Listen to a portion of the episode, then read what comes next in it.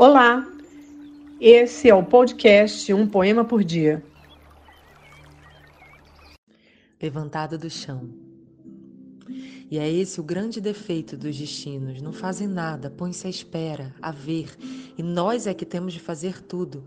Por exemplo, aprender a falar e aprender a calar. José Saramago. Se você curtiu, divulgue a nossa playlist.